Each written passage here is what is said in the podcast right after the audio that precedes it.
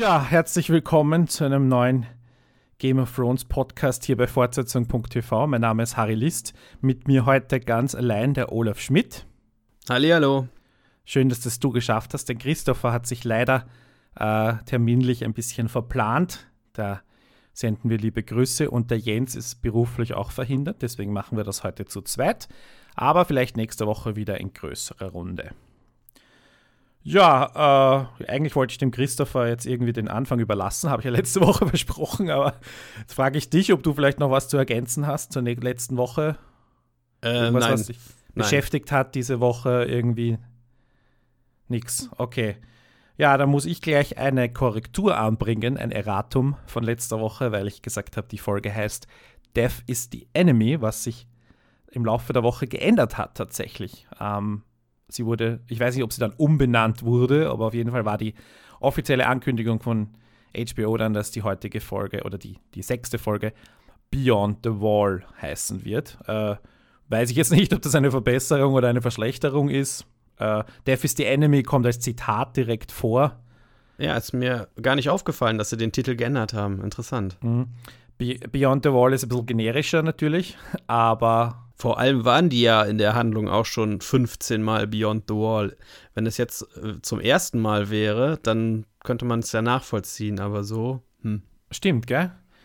Und dieses ich, Death is the Enemy, ich weiß nicht, wie oft sie Zitate verwenden aus der, aus der Folge, ob, ob das schon oft vorgekommen ist. Ähm, kann mich jetzt auch nicht erinnern, aber ich bin jetzt mit den Episodennamen auch nicht so vertraut.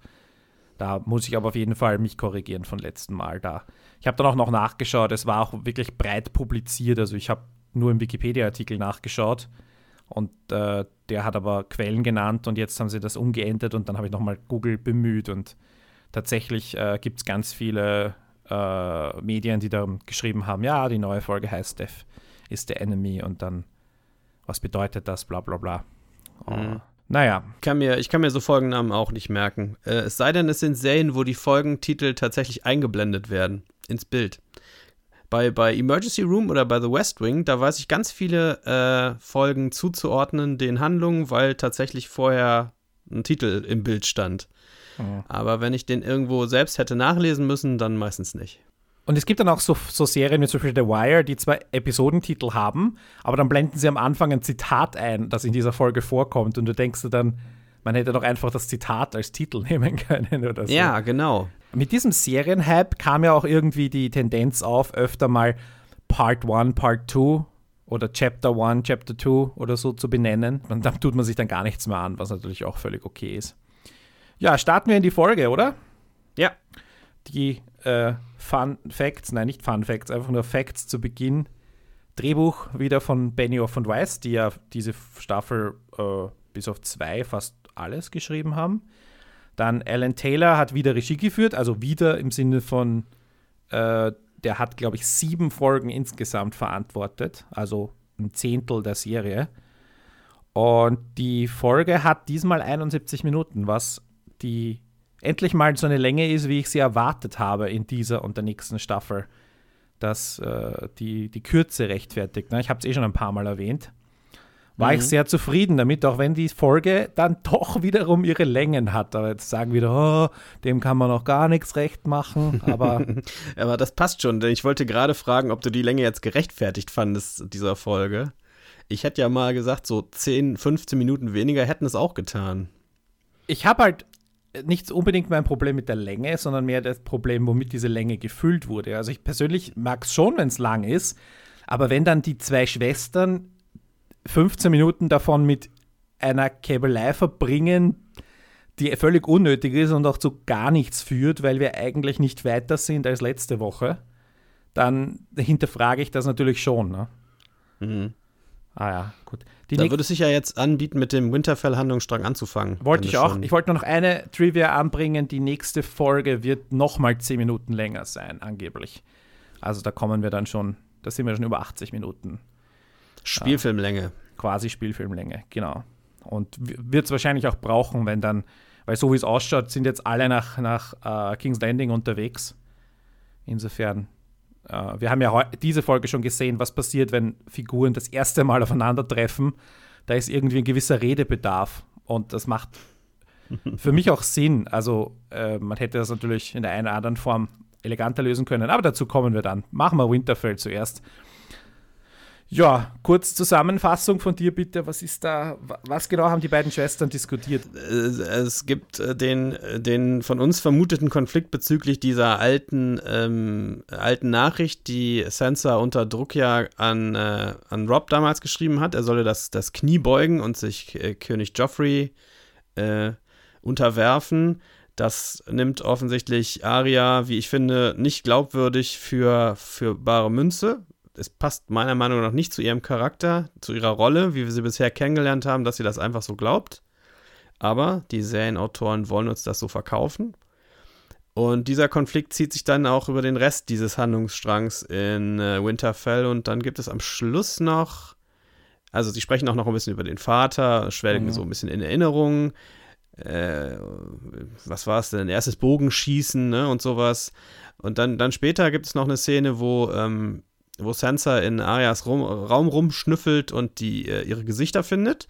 Womit wir auch zum ersten Mal erfahren, dass es tatsächlich einfach so Masken zum Überziehen sind.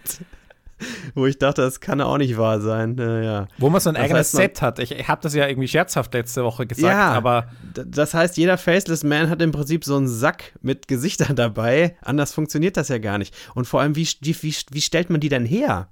Das würde mich ja interessieren du, du möchtest jetzt jemanden imitieren zwischendurch. Wie besorgst du dir dessen Gesichtskonturen und wer stellt dieses Gesicht her? Oder muss man die von Toten nehmen?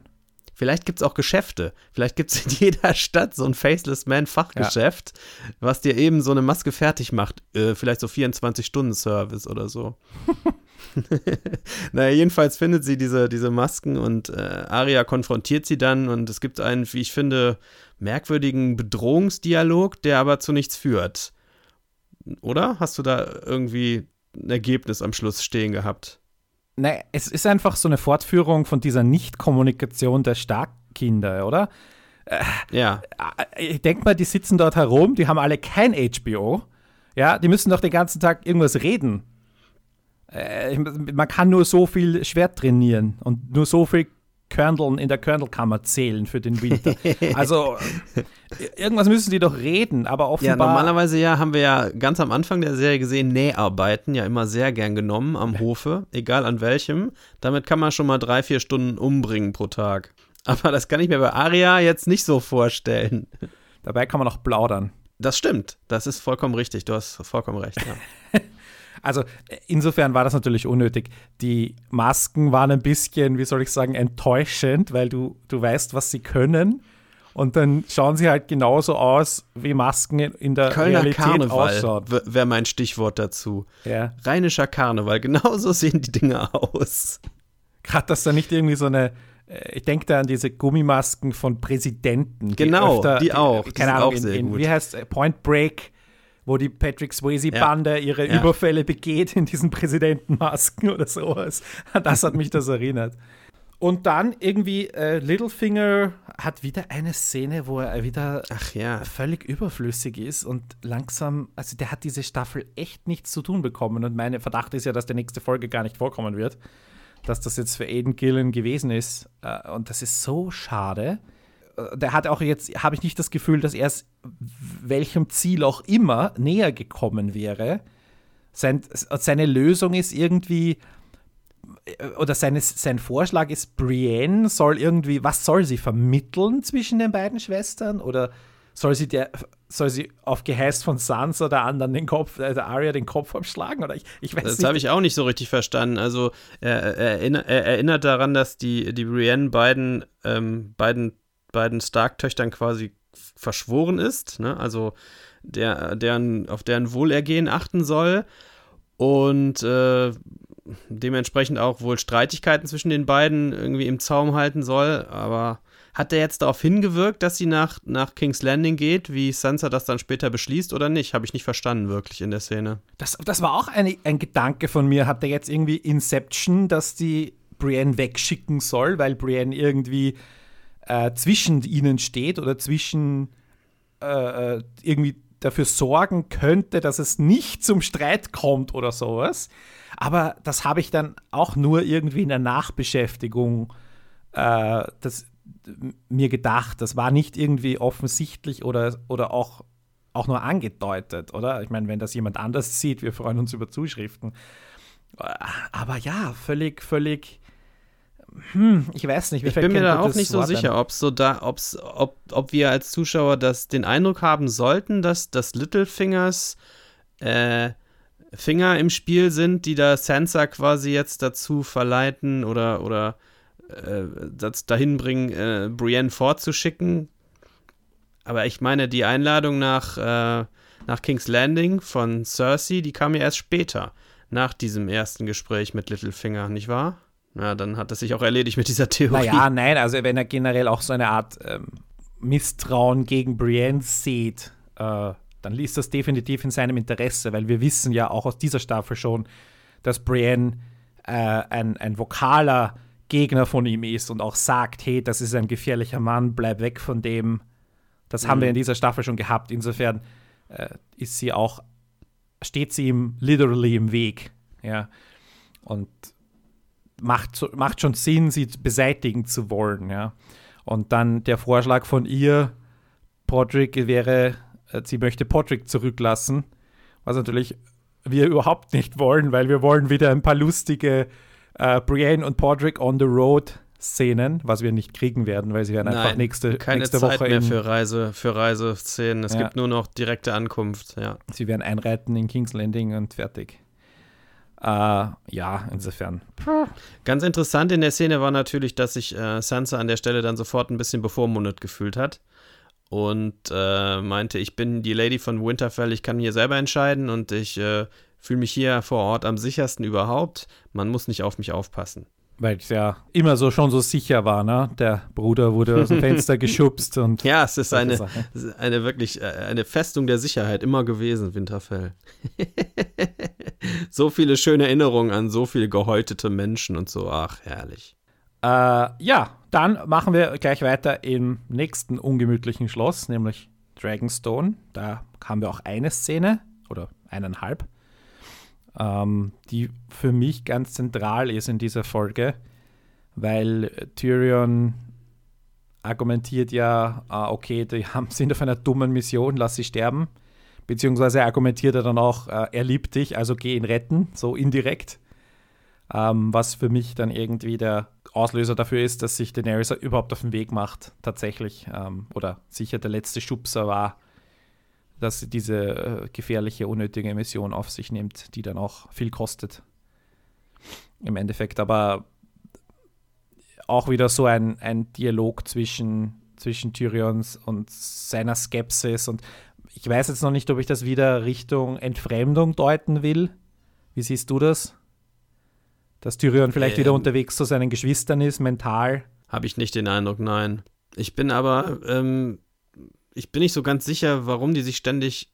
Also es gibt immer wieder denselben Konflikt. Vertraue ich meinem Berater oder vertraue ich meinem Berater nicht? Wird ja jetzt immer wieder alle, alle zwei Folgen gefühlt aufgerollt, führt aber zu nichts. Weiß ich nicht.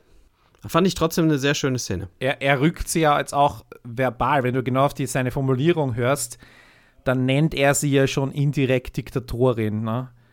Und mhm. ähm, er ja. sagt dann halt, was, was für eine Art von Diktator willst du sein? Also ich meine, das beste, das, das glaube ich, neutrale Wort ist Autokrat. Ne?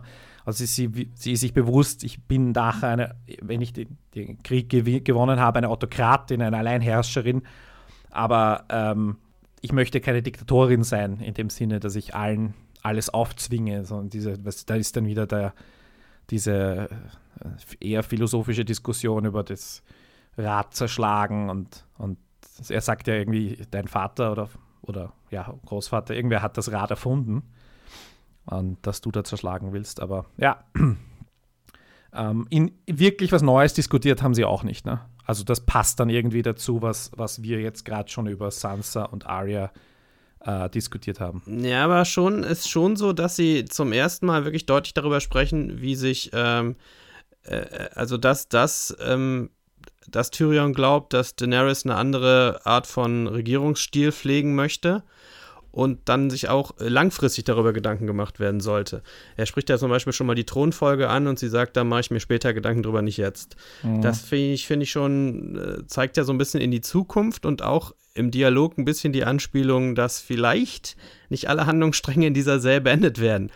Weil er meinte ja, das ist vielleicht mehr als unsere Lebzeit diese Veränderung, die unsere Lebzeit hier sehen wird, wahrscheinlich wird es etwas länger dauern, deine ganzen Veränderungen äh, in Kraft zu setzen. Das ist ein sehr, sehr utopisches äh, Bild, was er hier darstellt. Also, äh, also den, wie soll ich sagen, ein utopisches Bild von einem Politiker, weil die meisten Politiker denken halt in, in, in Wahlzyklen, ne? in Amtsperioden. Und mhm. bei, bei ihr ist es halt die Amtsperiode ist dann auch halt, okay, 50 Jahre oder was, wie, was halt die Lebenserwartung so im Durchschnitt ist. Das ist so das Maximum, was sie denken kann. Und sie ist nicht gewillt, darüber hinaus zu denken. Wobei du natürlich sagen kannst, okay, 50 Jahre ist sehr, sehr viel Zeit im Unterschied zu vier, fünf, sechs Jahren, was so die Amtsperioden in unseren modernen Demokratien sind. Ne? Aber äh, die, die Frage oder diese, die, die, die berechtigte Frage nach dem, wenn wir jetzt einen einen Stein bewegen, was passiert dann? Äh, Cause and Effect. äh, ein, ein, ich sage das jetzt schon, ich wollte das nach später erst erwähnen. äh, hat, äh, wird hier angedacht und ist auch für mich ein bisschen die, die ein bisschen greift sich die Serie da, wie soll ich sagen, die äh, referenziert sich da irgendwie selber. So, eigentlich denken wir über das große Ganze nach, aber in unseren Drehbüchern verpfeifen wir dann auf, auf gescheites Storytelling. Naja, mhm. jetzt, weißt du, was ich meine? Das war jetzt komplett wir formuliert, aber. Ja, aber ich verstehe, was du meinst, ja. Die große Geschichte, die sie hier erzählen wollen, ähm, tun sie jetzt durchpeitschen und sie nehmen Abkürzungen. Frage mich, können wir an der Stelle ruhig mal besprechen, warum musste man das jetzt auf acht Staffeln beschränken, das Ganze, mit weniger Folgen? Denn man hat ja offensichtlich viel Weg noch zu gehen, den man aber jetzt abkürzt, wie du gerade gesagt hast.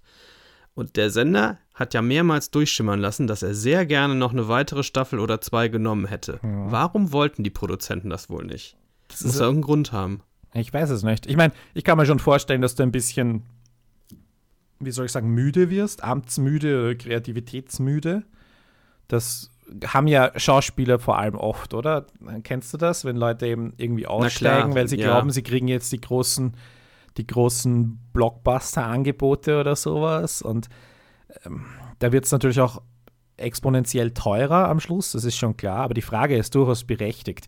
Die Einschaltquoten sind ja in dieser Staffel äh, um die 10 Millionen bei der HBO-Erstausstrahlung. Das heißt, dass 10 Millionen Leute, naja, nicht 10 Millionen, aber wahrscheinlich äh, die Hälfte davon zahlen HBO. Na? Und ich weiß nicht, was HBO im Monat kostet. 50, 60 Dollar mal 5 Millionen. Ähm, das heißt, die Serie ist schon mal definitiv amortisiert. ähm, und das halbe restliche Programm auch, nur durch diese Leute. Und das ist eine unfassbare Zahl für, P für, für Pay-TV. Ja.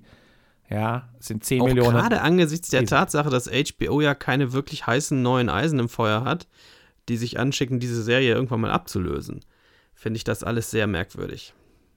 Das stimmt und dass es mitten im Sommer ist. Aber nein, du hast bei Game of Thrones, du siehst schon einen schönen Quotenverlauf und einen schönen Anstieg. Die Serie wird immer populärer und so.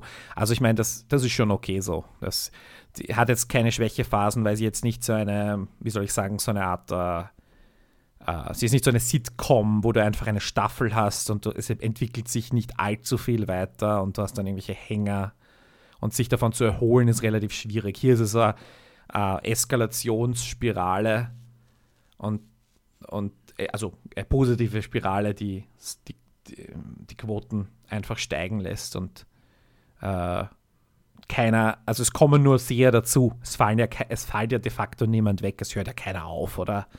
Mhm. Also insofern, äh, ich habe keine Antwort dafür, wenn irgendjemand Informationen hat, Artikel dazu hat, warum äh, wir nicht mit, mit auch wenigstens mit 20 Folgen oder sowas hier, äh, weil ich meine, die Nettozeit ist ja immer noch viel kürzer. Also ich, ich glaube, irgendwo gelesen zu haben, dass in der achten Staffel äh, alle, alle dann so um die 80 Minuten lang sein sollen. Selbst wenn es 90 Minuten sind, echte Spielfilmlänge, ist es ja äh, zusammengerechnet immer noch kürzer als eine 10 Minuten, äh, 10 Minuten, 10 Folgen Staffel mit durchschnittlich 50 Minuten.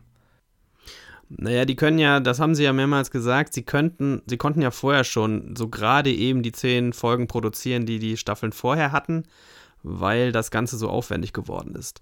Und sie ja teilweise echt mit min drei Units mindestens, ich glaube sogar mit vier verschiedenen mhm. Units gedreht haben ähm, und das mit dem Schneiden so gerade eben immer bis zur Ausstrahlung fertig bekommen haben, dass sie, auch wenn der Sender es gerne gehabt hätte, nicht mehr Folgen pro Staffel herstellen hätten können. Und ich glaube, das ist jetzt so quasi, wir machen es jetzt, es wird sehr aufwendig in der letzten Staffel vermutlich. Es wird jedenfalls überall spekuliert. Es würde mich ja sehr freuen, wenn die letzte Staffel nur noch aus Dialogen bestünde. Aber alle Leute gehen ja davon aus, dass wir hier eine riesen Spektakelstaffel bekommen. Und ähm, die muss natürlich dann zusätzlich äh, bearbeitet, geschnitten, gedreht werden. Da verstehe ich das schon, dass sie es be begrenzen. Du hast so eine, eine Folge wie in The West Wing, diese Debattenfolge. so eine, eine, eine Live-Diskussion auf der Bühne von jedem, von jeder Fraktion einer und sie debattieren. Das wäre super. Ja. Wer jetzt den höchsten Anspruch auf den Thron hat und dann einigen sie sich und die Sache ist gegessen. Das wäre super. Ein Set und ja, nein, aber wie gesagt, wir freuen uns da über Artikeltipps. Ähm, und jetzt gehen wir Beyond the Wall, oder? Ja. Erst einmal, äh, wir hatten ja letzte Woche ein bisschen kritisiert, nicht zu Unrecht, dass sie hier keine Mützen tragen. Egal ob, ob Bommelmützen oder sonstiges. Und äh, irgendjemand hat das äh, äh valide Kommentar gepostet irgendwo, dass alle, die eine Kapuze aufsetzen, sterben. Inklusive dem, inklusive dem, dem Dings da, äh, Thoros, der der Einzige ist, der irgendwann mal sein Haupt bedeckt hat. Ähm, insofern, ja. Es gibt aber tatsächlich dazu eine Aussage von den Produzenten inzwischen. Ähm, nach der letzten Staffel ist das, glaube ich, auch schon mal gesagt worden. Ich bin nicht sicher. Ich habe es jetzt in dem aktuellen Zusammenhang irgendwo gelesen vor einigen Tagen. Die Produzenten haben gesagt, man muss die Gesichter ja auseinanderhalten können und deswegen machen wir das. Ich finde ja ehrlich gesagt, in dem Schneegestöber jetzt in der aktuellen Folge kann man trotzdem nichts mehr auseinanderhalten, Kaputze hin oder her. Aber das ist das Argument gewesen. Ich hätte das auch so interpretiert, also ganz ohne, dass mir das jemand hätte sagen müssen. Und es ist irgendwie, alle haben lange Haare und okay, äh, Tormund und Hound sind halt irgendwie zwei Meter groß und und, äh, Nein, das ist schon, das ist legitim. Ja. Die haben auch alle dieselbe Art von Fellkleidung an. Ähm, keine wirklichen unterscheidbaren Merkmale. Macht schon Sinn, ja. Stimmt schon, absolut. Nein, kein Thema. Und es waren dann 13 Leute, die sich auf den Weg gemacht haben. Habe ich ja gesagt, da ja. gibt es noch den Versorgungsschlitten. Den, ich habe dann extra nochmal nachgeschaut und man, es gibt einen kurzen eine Einstellung, die wirklich nur eine Sekunde dauert, wo man sieht, dass hinter ihnen einer steht. Also ich habe nicht gesehen, dass ein Schlitten zu sehen wäre. Ich Doch, man konnte da so ein, so ein dunkles Ding hinter denen sehen, was sich bewegt hat. Okay. Das musste ja irgendwie gezogen werden. Okay. Und so war es ja dann okay. auch. Okay, ich habe es mir angeschaut. Ich habe ich hab's, okay, vielleicht habe ich diesen Schlitten nochmal übersehen und, oder irgendwie meine Kontrasteinstellungen sind irgendwie daneben. Oder ich habe mir den nur eingebildet, ist auch möglich, keine Aber Ahnung. Die letzten zwei epischen Einstellungen, nämlich die, wo sie aus dem Tor herauskommen und du siehst so eine totale von oben und dann äh, so eine Art leichte Froschperspektive von hinten, wo du nur die sieben in einer, in einer, nicht einer Reihe, aber in einem Drei Dreieck, sodass du sie alle sehen kannst, in den, ins Nichts hinausgehen. Diese zwei Einstellungen sind die, die dir hängen bleiben und da hast du einfach niemand anderen gesehen. Hm. Also, äh, sage ich mal so, ich bin mir jetzt nicht, ich, ich bin mir keiner Schuld bewusst, das nicht gesehen zu haben das letzte Mal, dass die keinen Versorgungs-Support-Staff mit haben. Das ist ja nun auch eigentlich kein dramatisches äh, Handlungselement. ich finde es eigentlich gemein, dass die armen vier, fünf, drei Fußsoldaten, die dann noch mitlaufen, Ach, nicht mal eine ne? Sprech insgesamt 13 irgendwie waren. so, nicht mal eine Sprechrolle bekommen oder irgendwas. Das sind wirklich so klassische Red Shirts. Werden dann auch alle direkt weggemacht im Laufe dieser Folge. Also, ja. Naja. Und teilweise ist es saublöd. Also ich meine, der Begriff Red Shirt hat sich bei mir auch sofort aufgedrängt. Und haben auch, habe ich auch jeder, jeder einzelne äh, der äh, ein, ein, Review geschrieben hat, hat das erwähnt. Also ich glaube, der, der, der, Begriff ist einfach universell verwendet worden. Um, ähm, und sie Wir haben ja auch ein paar rote Fälle umhaben können. das wäre super gewesen. Um, ähm, und dann gibt es natürlich so saudumme Szenen. Ich meine, in Star Trek war es ja auch so, so Captain Kirk sagt, ihr müsst, jeder geht jetzt in eine Richtung. Ja, und dann wird der eine von dem Wolkenmonster angegriffen und ah, und alle rennen hin und dann liegt der tot am Boden. Und hier mhm. war das irgendwie genau das Gleiche. Dieser einen, der ist irgendwie 50 Meter voraus und der Bär habt ihn einfach weg. ja, der, der, Bär, der Bär, der zuerst von vorne kommt und dann von der Seite. Wie hat er das gemacht, habe ich mich gefragt. Ja, Im Schneegestöber kann man die Orientierung. Ja. Aber ich meine, der, der, ist nur 50 Meter voraus, damit der Bär ihn fressen kann. Der ist nie, es hat keinen, keinen Grund, ja, äh, dass man im Schneegestöber nicht zusammenbleibt. Versteht? Gerade im Schneegestöber. äh, ah, come on. Und das war das erste von vielen dieser Art, wo ich mir gedacht habe, boah, also da erlaubt ihr euch jetzt echt Dinge, die die, die, keine Ahnung, die, die ihr jedem Drehbuchstudenten ins Ohr hauen würdet oder sowas. Ja, es ist einfach furchtbar. Und da, ich weiß nicht, ich weiß nicht, warum ich dann irgendwie so, weil ich war ich so gelangweilt von diesen Aria-Sansa-Diskussionen, aber mich hat das dann danach, ah, da fand ich es dann alles ein bisschen lächerlich und das hat mich aus der Folge komplett nicht rausgeholt. Also sie war schon cool, aber hm, wie ging es dir da? Ähm, ich äh, habe das an der Stelle noch nicht so dramatisch empfunden. Erst später, als ich dann so diese ganzen Deus Ex Machina-Momente wirklich häufen, meiner Meinung nach. Rausgerissen hat es mich auch nicht wirklich, weil ich es doch einigermaßen spannend finde, aber ich war auch wirklich, ich habe ich hab irgendwie was anderes erwartet als, als das, was ich in der Folge zu sehen bekommen habe, muss ich ganz klar sagen. Äh, ich war etwas enttäuscht davon, dass man einfach mal so eine also vollkommen praktisch kommt da so eine Gruppe von White Walkern vorbei oder von, von einem White Walker mit so fünf versprengten Eiszombies. Wieso? Weiß man nicht. Sonst laufen immer alle in der Gruppe. Jetzt braucht man aber mal einen alleine zum Fangen. Ha, da kommt praktischerweise so eine Gang vorbei. Dann fängt man halt mal ein und macht die anderen paar platt. Da fing es dann bei mir an, dass ich dachte, das ist mir echt zu einfach. tut mir leid, ich habe mir ja schon gefragt, wie wollen sie das bitte machen? Und dann so billig gelöst vom Drehbuch her, da fand ich enttäuschend. Ja, und so zieht sich das dann weiter durch. Mit, mit Onkel Benjamin als, als absoluten Negativ-Highlight am Schluss. Ja, also wirklich. Und zwar wieder. Ich meine, der ist schon einmal wirklich aus dem Nichts aufgetaucht. Und da hast du halt noch irgendwo argumentieren können, ja, okay, die sind jetzt da zu dritt und äh, also oder zu zweit, was weiß ich, Benjen, unterwegs. Benjen ist der, der Euron der guten Seite, kann man sagen. Taucht immer überall auf jetzt. Ja, und hat ein Pferd, das offenbar alles durchmacht. Das, äh, Fantastisch. Ja.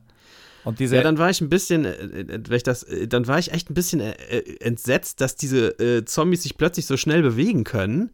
Äh, sechs Staffeln lang schlurfen die da in so einem Zeitlupentempo durch die Landschaft und jetzt rennen sie auf einmal wie bei, wie bei Walking Dead. Furchtbar. Ja, bei Walking nee. Dead rennt niemand. Da rennen die nein, nicht auch? Nein, die Können die nicht, auch laufen? Nein, das ist ah, okay. äh, 20.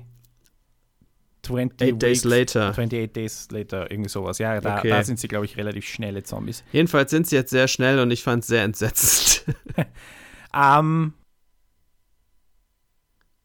was wollen wir ganz kurz noch, äh, möchte ich noch ganz kurz darauf eingehen, was, wir, was ich vorher schon erwähnt habe, diese Dialoge, die wir noch ja. haben am Weg zum. Gerne, gerne. Da wollte ich auch noch ein paar Sachen zu sagen. Ja, nein, ich, ich will gar nicht irgendwie einzelne herausnehmen. Ich meine, Tormund und der Hound immer erfrischend, immer lustig, verliert auch irgendwie nichts, äh, wenn man es zum zehnten Mal hört.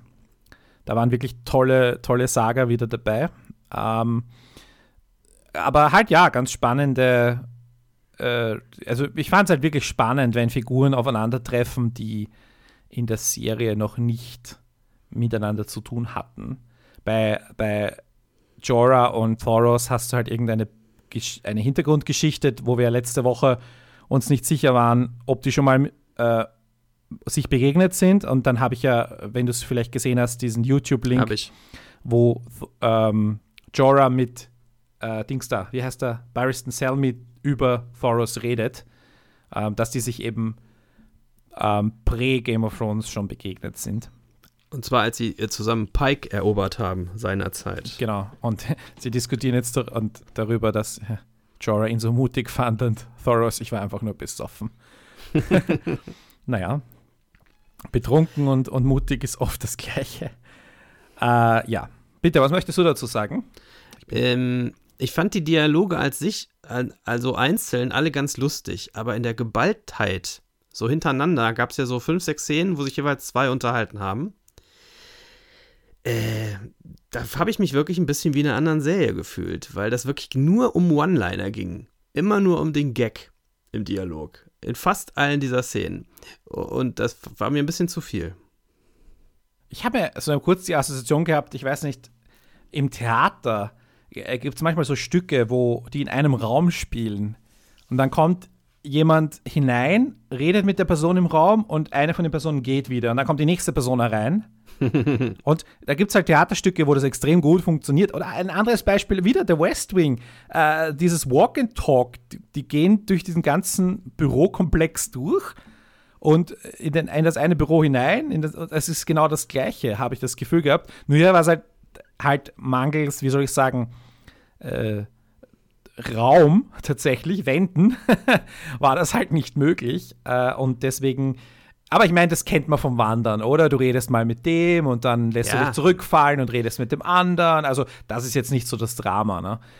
Äh, ich fand das auch lustig. Ich, ich will das ja nicht immer alles nur kritisieren. Das hat mich emotional ja irgendwie auch abgeholt. Aber rational war es mir dann halt echt ein bisschen, mhm. Bisschen zu. Unsere sieben Superhelden lernen sich jetzt kennen und kloppen sich erstmal ein paar lustige Sprüche um die Ohren. So. Genau. Und die anderen. Und einer wird ja auch direkt wieder weggeschickt. ja. Der Marathonmann von Westeros. Das war die erste militärisch oder strategisch gescheite Entscheidung von John seit langem, ne? Diese das war ja auch unfassbar. Wie weit sind die denn weg von der Mauer, bitte? Na, eine, eine, eine, einen halben Stunden Tagesmarsch oder, was? Oder so. Ja, ja, der joggt da mal eben fröhlich zurück. Okay, fällt ein bisschen ermattet dann da vor der Tür zu, äh, auf den Boden, aber die hätten doch schon tausendmal da sein müssen, die Walker. Also ernsthaft, das, ist, das passt doch alles überhaupt nicht mehr zusammen. Wir, wir haben uns ja schon öfter alle zusammen auch über die äh, mangelnden Zeitdimensionen äh, jetzt beschwert, aber es wird echt immer grotesker, finde ich. Ja. Auch, dass dann die Drachen einfach mal eben so, da ist schon eine Entfernung von Dragonstone da bis nördlich der Mauer. Egal. Irgendjemand hat gepostet, sie hätten das ausgerechnet. Äh, und wenn, wenn, wenn Gendry wie haben sie geschrieben, eine Six-Minute-Mile, was irgendwie sehr gut ist, läuft und die Drachen 100 Miles per Hour fliegen, dann geht sich das aus. Aber da ist doch, der ist doch durch den Tiefschnee. Wie soll das denn? Äh, egal. Ja, eine Six-Minute-Mile, stimmt. Das, das rennt jemand wie, ich weiß nicht, Usain Bolt hochgerechnet, ja. ja. rennt das auf, auf 100 Meter oder so. Ich weiß nicht. Nein, aber äh, ist, ist okay. Also da, das war echt eins meiner geringeren Probleme, dass das irgendwie nicht funktioniert. Ich habe mir auch irgendwie gedacht, okay, der ist in einer Stresssituation und Stresssituationen tun irgendwie, holen, holen noch viel Kräfte aus dir heraus. Kennst du diesen Navy Seals Spruch? Wenn du völlig K.O. bist, hast du erst 40 Prozent deiner körperlichen Kräfte verbraucht. nee, das ist irgendwie so ein nicht. Motto bei den Navy Seals oder so, wenn sie dich halt ähm, und, und äh, ja, hier gilt das halt auch. Er ist zwar völlig K.O., äh, also er hat den Weg hin, waren seine 40 Prozent und zurück hat er noch mehr als die Hälfte Energie, wo es um was geht. Ich fand's, ich fand's auch okay. Ich, ich hatte ja auch tatsächlich ein bisschen Angst um ihn, muss ich sagen. Als er so durchs Halbdunkle dann läuft, dachte ich, oh je, ob er das wirklich zur Mauer schafft. Also die Szenen hatten durchaus Spannung auch für mich. Das ist jetzt nicht so, dass ich das äh, total schlecht finde, aber äh, so vom, Intellektu vom intellektuellen Standpunkt aus ist das doch alles ein bisschen mau. Ja. Und er bricht irgendwie zehn Meter vor der Mauer zusammen und so. Das war auch echt, das war nur mehr Theater. Also das ja, hatte ja. jetzt nicht, das war jetzt kein Pro und kein Konter. Also ich weiß nicht, hatten sie mit Davos noch einen halben Drehtag offen und wollten den verbrauchen oder sowas? Ich weiß nicht, ja. Da ist, da ist eine interessante Frage, die uns dann zu der Schlussszene quasi bringt. Warum wird denn eigentlich Jon Snow dann auf Davos Schiff gepflegt? Ist es da so viel wärmer und gemütlicher als in dieser Eastwatch-Festung da? Nein, ich glaube, sie sind auf dem Weg. Also er kann ja nicht am Drachen reiten, erstens.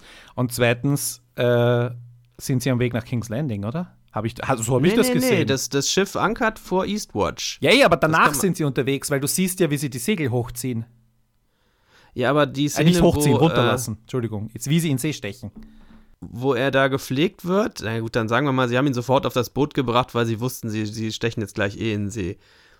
Aber ich dachte, der wird jetzt erstmal in der Festung ein bisschen gepflegt, weil die ja von der Seite auch gekommen sind und die, die Drachen auch vermutlich da oben irgendwo gelandet sein werden und nicht unten auf dem Schiff. Gut, die Drachen sind sicher nicht am Schiff, die fliegen nebenher, also. Die zwei. Nur mehr zwei, ja. Lass uns doch da jetzt mal drüber reden. Du hattest ja neulich so scherzhaft die Theorie in den Raum geworfen. Ich habe gedacht, das wäre scherzhaft jedenfalls. Die Zombies könnten sich, die, Eis, die Eismenschen, die White Walker könnten sich einen Drachen unter den Nagel reißen. Was hast du gedacht, als das ich jetzt das passiert gesagt? ist? Ja, du. Echt? Ja. Kann mich nicht erinnern. Okay, du hattest das vergessen. Schade. Ich habe mich so drauf gefreut. Ich dachte beim Zuschauen, das kann doch nicht wahr sein. Der Harry hat vollkommen recht gehabt. Und er hat es wahrscheinlich nicht mal ernst gemeint. Ich habe sicher nicht ernst gemeint damals. Nein, ich, äh, ich, bin, ich, bin, ich bin überzeugt davon, dass du das warst. Sicher? Das klingt überhaupt nicht nach mir. Hm. Okay, egal. Vielleicht kann jemand hinweisen, wann ich das gesagt habe. Dann muss er nochmal nachhören. In welcher also muss Folge. ich meine, meine Ritalin-Dosis doch wieder erhöhen. Ja gut, dann frage ich dich, wie die Szene auf dich gewirkt hat, da du es ja. Also, was hältst du davon? Wir müssen mal dabei, damit anfangen, wie das dazu gekommen ist, dass dieser Drache tot war. Ähm, die, die, die, die, der Night King hat eine Waffe gegen Drachen. Weil ich meine, wozu könnte er sonst so einen supermächtigen Speer aus Eis brauchen? Weil ich meine, für einen Menschen ist das ein bisschen verschwenderisch und für einen Riesen oder für einen Mammut oder was weiß ich. Hm, Wird nicht schon mal irgendwo in der Serie jemand mit demselben Speer gestochen und, und quasi äh, mumifiziert? Ich meine schon. Naja, Speere haben sie ja so als Standardwaffe, aber das, er, er, da zieht ja dieser eine White Walker diesen, Ja, diesen ja, ja, Spezialspeer. diesen, diesen super Spezialspeer. Hier dein Fünfer-Eisen. so ja, ungefähr. genau. ja, und dann äh, wird der, aus dem Golfer Night King wird irgendwie der super Speerwerfer Night King. Eigentlich war das die Olympia-Folge von Westeros, wenn man drüber nachdenkt. Erst Marathon und dann noch äh, Speerwerfen. Stimmt. Toll. Und jetzt steht der da und dann denke ich mir, du hast die Wahl zwischen einem sich bewegenden, fliegenden, über dir situierten Ziel oder du hast die Wahl auf einem unter dir stehenden, das gerade all deine Feinde wegtransportierendes Ziel. Auf welches schießt du eher? Äh, und Ein sehr, ein sehr guter Kritikpunkt, den ich auch anderswo gelesen habe, ist mir nicht aufgefallen, aber ist absolut nachvollziehbar. das, ja. das war so mein Gedanke, aber natürlich Ja, schade. richtig, also ich meine, klar, Drogon ist derjenige, mit dem wir ein bisschen, zu dem wir ein bisschen eine Beziehung haben. Der Drache, den es da erwischt hat, auch wenn es nicht erwähnt wurde, war Viserion. Äh, das haben jetzt schon mehrere Quellen bestätigt in dieser, also das habe ich nur gelesen, in der Inside the Episode Doku, äh, Doku-Besprechung haben Benioff und Weiss nicht gesagt, welcher Drache das war. Es stand in den Untertiteln, hat irgendjemand gesagt, dass es Viserion ist. Viserion screeches in agony oder sowas. Und ähm, es wurde danach auch bestätigt und irgendwelche Leute, irgendwo habe ich einen Link gesehen, How to Tell the Dragons Apart. da haben dann auch Leute auf Basis dieses, äh, dieser Anleitung, ähm, also ich glaube, die, die, die Argumente dafür, dass es Viserion war, sind, ähm, obwohl es eigentlich völlig wurscht ist. Äh, Das sehe ich genauso. Ich könnte ja nicht mal sagen, wie der dritte Drache ich überhaupt ich heißt. überlege auch die ganze Zeit, mir fällt es echt nicht ein. Jetzt sind es nur noch zwei, jetzt wird es leichter. Ja, aber der dritte Name, der ist mir echt nie. Wie heißt der denn? Nach wem ist der benannt vor allem? Egal. Ah, Re irgendwas mit Re Regaris oder so ähnlich. Regarion. Irgendwie sowas. Nach, ist der benannt. Nach Rhaegar, Okay. glaube ich. Egal. Auch hier kann man uns bitte wieder korrigieren. Ja, ähm. Hm, wo waren wir? Ah ja, White Walker, Drache. Drache. Ich wollte noch weiterreden. Und dann, ähm, okay, das ist natürlich irgendwie ziemlich, äh, wie soll ich sagen, äh, wer hat das gesagt? Drache, Atombombe, bla bla bla. Also du holst die Atombombe vom Himmel. Also insofern natürlich eine Art von ähm, großer, äh, mächtiger, ähm, also einem, einem großen Machtabgleich oder einem, irgendjemand hat geschrieben, oder, oder das Wort habe ich öfter gelesen, Game Changer. Das, dem möchte ich vehement widersprechen, dass das jetzt irgendwie ein großer Gamechanger war, dass der Drache jetzt plötzlich auf der, anderen Seite kämpft, kämpfen wird. Ähm, und insofern, es war ein cooles Episodenende mit dem Auge und so. Das war schon richtig, richtig cool. Ähm, wie sie ihn aus dem Wasser geholt haben. Wo haben die die Ketten her? Und, ja, auch eine gute Frage. Äh, die, die, äh, zuerst scheißen sich alle äh, Whites vor dem Wasser an und dann wäre es runtergetaucht und hat die Ketten befestigt. Und dritte Frage, und da habe ich ja echt auch wieder so ein physikalisches Problem gehabt. So kriegst du den nicht aus dem Wasser raus. Du würdest das, du würdest das Eis auf, aber was ist Physik? Du, du, würdest das Eis aufreißen, wenn du den so aus dem Wasser ziehst, aber egal. Du ja, das. Äh es, es war auf jeden Fall cool. Es war wirklich coole äh, Szene am Schluss und es ist halt. ich kann mir vorstellen, dass viele Leute, die äh, nicht so wie ich irgendwie da skeptisch und, und äh, auf Storytelling so viel Wert legen, dass die einfach sagen, wow, geil, awesome, Game Changer. Okay, verstehe ich. Sag doch einfach weniger kritische Leute als wir. So. Ich weiß nicht weniger, ähm, weniger kritisch. Ich habe ein, ein, cooles, ein cooles Zitat aus einer Kritik, die ich kurz gern vorlesen möchte, das eigentlich genau meine, meine, meine Dings beschreibt oder meinen Ansatz jede Woche, ne? weil ich natürlich auch schon gehört habe, hey, ihr seid zu kritisch und so, du Hate-Watchen, hat einmal einer gesagt. Also definitiv nicht der Fall ist. Über unseren also, Podcast über uns, hier. Ja. Äh, und ich meine, wir sind halt kritisch. Das ist doch nicht Hate-Watchen. Also bitte. Ich meine, wir sind schon, wir sind schon. Natürlich sind wir schon kritisch, aber äh, es ist ja niemand dabei, der die Serie wirklich scheiße findet bei uns. Echt? Im Gegenteil, drei Leute mögen die Serie total, du bist ein bisschen kritisch. Im, im, im Durchschnitt, würde ich sagen. Ich habe immer Aber gesagt, ich bin ein Gelegenheitszuschauer und für mich zählt nur die Serie. Und ich meine, ich habe halt einen Background in äh, Filmproduktion, Dramaturgie etc. Äh, dass ich da dann irgendwie Wert drauf lege, ist natürlich völlig klar. Der, der Jens hat einen Background in Kameratechnik und, und kennt sich da gut aus. Und Musik, äh, das kann ich alles nicht beurteilen. Deswegen sage ich dazu auch nie was zu Musik und Kameratechnik, ja, weil ich mich einfach nicht auskenne. Aber in den Dingen, wo ich mich auskenne, sage ich meine Meinung. Und Storytelling ist halt das, was irgendwie da jetzt vor die Hunde geht. Ich will nicht, ich meine, es ist schlecht irgendwie bei, einem, bei einer Serie mit einem definierten Ende irgendwie nicht angebracht zu sagen, jumps the shark oder in dem Fall jumps the ice dragon. Uh, aber es irgendwie schon war, also ich, ich muss schon sagen, diese Folge war immens schlecht. Im, im, im großen Ganzen. Ja. Richtig schlecht fand ich die nicht. Ich fand die so mittelmäßig, aber es ist auch nicht, was ich erwartet habe. Ähm, war schon etwas enttäuscht, ja. Aber ich bin, ich bin doch jemand, äh, um das mal für den, für den Hate-Watch-Vorwürfer hier nochmal deutlich zu formulieren, der die Serie sehr mag, auch wenn er hier und da was zu kritisieren hat. Naja. Hate Watch, also bitte. Hate Watchen kann man irgendwie sowas wie Falling Skies, was schon von der ersten Folge an so schlecht ist, dass man nicht mehr ausschalten kann. ich lese kurz das Zitat vor, das ich ähm, extrem gut fand, ähm, weil das halt total mich auch beschreibt. Und die Leute, die das schreiben, können einfach gut mit Wörtern. Ähm, und ich könnte das nie. It's like when Viserion goes down beyond the wall. My mind immediate, immediately went to Zombie Dragon! Because writing about the show on a weekly basis pushes you to think about cause and effect storytelling more than the average audience member. Da ist jetzt das Cause and Effect, was ich ja. vorher schon gesagt habe, dass ich erst später erwähnen wollte. Äh, was, was wir jetzt als nächstes diskutieren, oder möchtest du noch irgendwas zu dem Drachen hören? Bist du befriedigt mit meiner nee, ich, bin, ich bin vollkommen befriedigt. I aim to please. Ähm, ähm, was wir jetzt als nächstes diskutieren, habe ich das Gefühl, korrigiere mich wenn, oder sag, wenn du was anderes diskutieren willst, ist ähm, die, der Rest der Unlogik in dieser Folge. Ne? Deine, deine ja, aber ich würde vielleicht an der Stelle noch kurz einen Satz einsagen. Ähm, wir sehen die Serie, glaube ich, auch mehr mit so einem technischen Hintergrund, dass wir uns Gedanken darüber machen, was Autoren beispielsweise bezwecken mit dieser oder jener Handlungswendung oder wie Figuren geschrieben werden. Und der normale Zuschauer, der sieht halt nur Plot, nur Handlung, mhm. nur Figur. Das ist, glaube ich, schon der Unterschied der Wahrnehmung, der es dann für uns etwas schwerer macht, Sachen gut zu finden, als für äh, jemanden, der es einfach wirklich einfach wie ein ganz normal mhm. als Handlung mhm. auf sich wirken lassen kann. Und ich habe auch das Gefühl, dass irgendwie da draußen sehr viel Partei bezogen wird. Also ich persönlich habe überhaupt keinen. Äh, natürlich gibt es Figuren, die ich gern habe.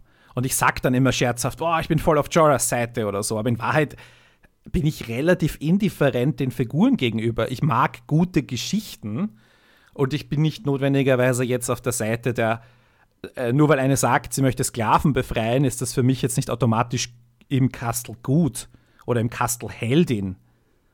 Äh, oder umgekehrt, äh, nur weil jemand am meisten Screentime bekommt. Oder das ist ja auch eine Autorenentscheidung, zu sagen, hey, wir präsentieren euch diese Figur als zentrale Figur der Geschichte. Ja. Und da, da, ja, da fühle ich mich halt auch, ich fühle mich, ich, ich habe keine, keine Zugehörigkeit, ich finde keine Loyalität den Figuren gegenüber und ich beneide Leute, die sich so sehr darauf einlassen können, dass sie dann halt drüber hinwegsehen können, dass John unterm Strich ein unfähiger Kommandant von allem ist. Ja, äh, ich kann das nicht, äh, weil, äh, mhm. weil er eben nicht mein, my, my boy ist, er ist nicht mein, mein Hero und er ist halt nur einer von vielen Figuren mit Schatten und, und Licht, mit guten Seiten und schlechten Seiten, mit guten Sätzen und schlechten Sätzen. Ähm, und ja, mir geht das so, es kommt auf die Figur an. Äh, generell sehe ich es genau wie du. Ich möchte eine gut erzählte Geschichte bekommen. Da in dieser Handlung alle ihre Schattenseiten haben, alle Figuren gibt es, eine richtig gute Figur gibt es ja nicht, in der ganzen Handlung nicht. Alle haben ja Dreck am Stecken irgendwo, in irgendeiner Form. Ähm, geht es mir dann tatsächlich über die emotionale Komponente nur bei einigen Figuren. So, John ist zum Beispiel ein gutes Beispiel. Die finde ich tatsächlich gut. Irgendwie die Figur emotional mhm. funktioniert das für mich. Ist für mich schon so ein bisschen so eine Heldenfigur, mit der ich mitfiebere. Aber, und damit können wir jetzt auch sehr schön den Bogen zu den weiteren ähm, Punkten noch äh, spannen, man glaubt ja jetzt gar nicht mehr, dass dem irgendwas passieren könnte. Als er da kurz ins Eis einbricht beispielsweise, da glaubt doch niemand mehr, kann mir doch keiner mehr erzählen, dass das noch irgendeiner glaubt, dass der Typ jetzt da ertrinkt. Vor allem nicht nach letzter Woche. Niemand ertrinkt mehr und niemand stirbt mehr von den Superhelden. Haben wir jetzt ja auch gesehen, also von unserer, ne, von unserer mhm. Hauptcrew hier. Da müssen wir jetzt ja nicht nur die, die jenseits der Mauer mit einbeziehen, sondern auch die anderen Leute, die in Westeros unterwegs sind, denen wir immer folgen von denen stirbt jetzt keiner mehr. Vielleicht am Schluss nochmal, ich habe keine Ahnung, in der Endschlacht oder so. Na sicher, ja, ja, nein, es werden sicher nicht alle überleben, aber der, der, der Tod eines Hauptcharakters muss immer zelebriert werden, ist jetzt ein bisschen zynisch, ja. Nein, er muss, er muss Bedeutung haben. Und die, hier ist es jetzt so, hm, ich, ich habe das mit dem Jens letzte Woche noch im, im, im nach der Aufnahme äh, kurz diskutiert, wer von den sieben äh, auf wen von den sieben könnte man verzichten? Und ich habe es in der Aufnahme gesagt, dass ich es ein bisschen komisch fände, wenn Gendry und Jorah jetzt draufgehen, weil die eben gerade erst wiedergekommen sind. Mhm. Also das, aber prinzipiell könnte man sowohl auf Gendry, Jorah, Tormund, äh, der Hound und eventuell den, den Typ mit der Augenklappe verzichten, den, den Wiedererwecker und John sind die zwei, die ich für, ha, habe ich für sicher gehalten, weil ich denke, äh, deren Rolle ist irgendwie wichtig. Haha, wie ich mich geirrt habe. Pech gehabt. Ja. Und ich hätte gesagt, Barrick und Thoros sind am ehesten auf einer Abschlussliste. Aber ich habe auf irgendeiner, in irgendeiner Folge auch gesagt, äh, je, äh, an jeder Ecke poppt jetzt Wiederbelebungskunst auf. Und dadurch, dadurch wird das Ganze entwertet wenn du jetzt hier, du hast Melisandre aus dem Spiel genommen, selbst gewählt, aber okay. Und, aber halt, sie ist auf der Ersatzbank, sagen wir es mal so. Sie kann jederzeit wieder ins Spiel kommen. Äh, du hast jetzt Thoros aus dem Spiel genommen, zu dem wir eh nie wirklich eine Beziehung hatten. Ja, er wird halt, ich meine, das ist auch nicht wirklich epischer Tod oder sowas. Es gibt ein paar gute Szenen, er hat ein paar gute Sätze, er versöhnt sich oder, oder was auch immer mit, mit Jorah, keine Ahnung. Äh, aber, aber prinzipiell nicht. Und dieser, dieser Barrick steht jetzt da und, und der Hound sagt ihm das auch, hey, du hast nur noch ein Leben. Und plötzlich, plötzlich ist dieser Barrick interessant, weil bisher konnte er nicht sterben und nichts ist langweiliger als jemand, der unbesiegbar ist. Ne? Mhm. Und jetzt plötzlich er, will er sich in die. Er, er, schlägt vor, hey, lass uns den Night King äh, abmurksen äh, weil das sagte, hey, da ist mein Leben, das ist mein Leben wert. Und recht hat er, ne? Also er, er sagt das nicht so direkt, aber das habe ich so rausgehört zumindest. Und ja, das ist so seine Aufgabe. Er hat ja so gesagt quasi, ja. dass das ähm, auch für John die Aufgabe halt wäre, für die zu kämpfen, die sich nicht selbst verteidigen können.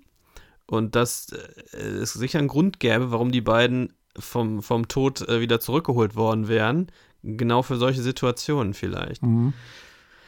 Ähm, ich, äh, noch einen Satz zu dem davor. Ich, ich finde halt das sehr schwierig mit, mit Barrick und auch mit Thoros, weil das beides so Randfiguren waren, die lange nicht mehr aufgetaucht sind vorher.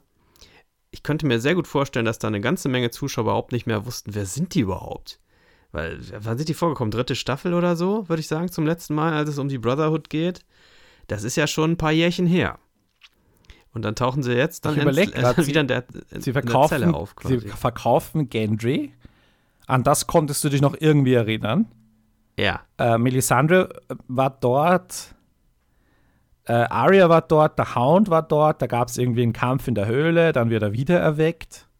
Genau, aber da kamen sie dazwischen Mal, noch einmal das vor? überhaupt geht, dieses Wiederbeleben. Das ist ja in der Szene zum ersten Mal. Genau. Kam das Ist in der Serie eigentlich jemals klar geworden, würde ich dich gerne mal fragen als, als Zuschauer, dass der Typ auch so ein Priester ist, genau wie Melisandre, Thoros? Auch wenn er keinen, um, keinen roten hm. Umhang um hat? Ich kann das schwer beurteilen, weil ich meine, ich habe das dann sicher mit dem Jens wieder hundertmal besprochen oder mit euch. Okay. Also insofern kann ich mich jetzt nicht mehr erinnern oder ich kann ja meine Informationen nicht, die ich habe, nicht abgrenzen von die habe ich durch die Serie bekommen und die habe ich. Also ich, die, ich, diese Brotherhood without Banners, du hast halt einen, der immer kämpft und einen, der immer wieder erweckt. Und das ist aber eine größere Gruppe. Und die haben, ja, die saßen halt im Wald herum und waren halt irgendwie Robin Hooding.